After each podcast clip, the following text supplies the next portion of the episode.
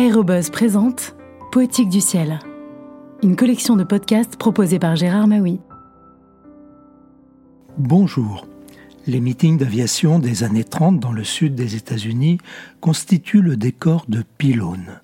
Dans ce court roman, Faulkner raconte les aventures d'une bande de pilotes saltimbanques qui, pour subsister, s'adonnent aux jeux dangereux des courses de vitesse, alors plébiscitées par un public avide de sensations fortes. Pylone de William Faulkner a été traduit en français et publié chez Gallimard en 1946. Lorsque Jiggs et le plus grand des mécanos revinrent vers les hangars, l'orchestre jouait toujours.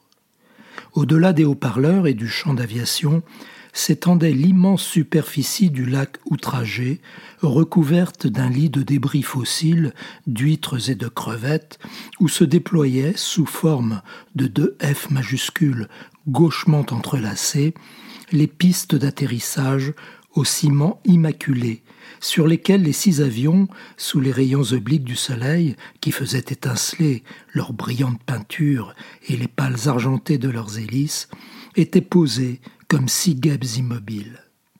Puis ce fut de nouveau la voix du speaker, énorme, omniprésente, plus bruyante même que le grondement diffus des moteurs lorsque les six avions s'élevèrent par échelons, en ordre dispersé, pour converger en peloton vers le pylône situé à l'extrémité du lac.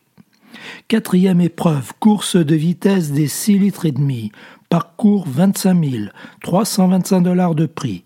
Je vais vous donner les noms des concurrents dans l'ordre où les copains, les autres pilotes ici présents sur l'aérodrome, imaginent qu'ils arriveront.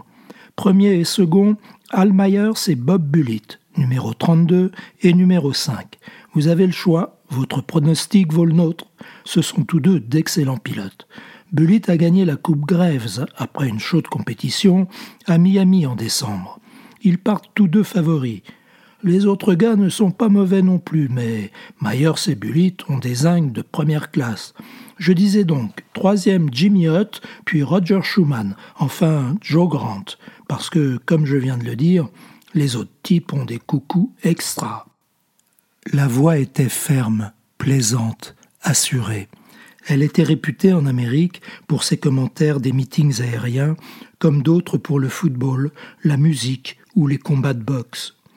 Pilote lui-même, le speaker, debout, émergeant à mi-cuisse d'entre les casquettes et les cuivres de l'orchestre, au-dessus des places réservées, nu-tête, en veston de tweed presque un peu trop élégant, portant à la boutonnière le modeste insigne ailé d'une bonne et solide association de pilotes, légèrement tourné pour faire face au siège des loges, parlait dans le micro, tandis que les avions approchaient en grondant, viraient autour du pylône du terrain d'aviation et s'éloignaient de nouveau en ordre irrégulier. Tiens, tiens, bonne gens, voici une course qui ne manque pas d'imprévu.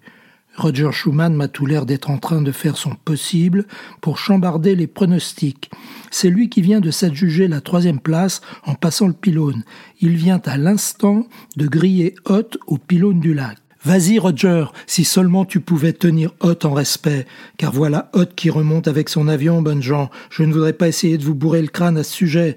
Non, attendez, attendez, bonne gens, il tente de rattraper Bullitt. Ah, s'il avait pris le pylône plus court, il gagnait 300 pieds sur Bullitt à ce tour. Regardez maintenant, il va essayer de griller Bullitt au prochain pylône. Là, là, regardez, regardez-le. Il les bat au pylône car il sait qu'il n'a aucune chance dans la ligne droite.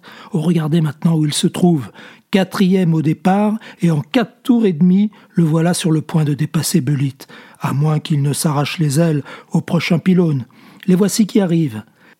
Voilà, bonnes gens, voilà, à Myers le pompon, et puis maintenant c'est Schumann, bonnes gens, deuxième, dans la plus belle course d'avion que vous ayez jamais vue. Ça y est, fit Jiggs. Bon Dieu, heureusement que ça va lui faire un peu de fric, sans ça, on n'avait qu'à passer cette nuit dans la salle d'attente de la gare. Arrive, je vais t'aider à fixer tes parachutes. Mais le grand mécano regardait vers la piste. Les six avions qui, pendant six minutes, s'étaient suivis tout autour du circuit à la même hauteur et dans un ordre presque invariable, comme autant de grains de chapelet, s'étaient maintenant dispersés dans le ciel avoisinant, sur un rayon de deux ou trois milles, comme si le dernier pylône les avait projetés ainsi que des bouts de papier, et ils louvoyaient pour atterrir. À bientôt pour de prochaines lectures.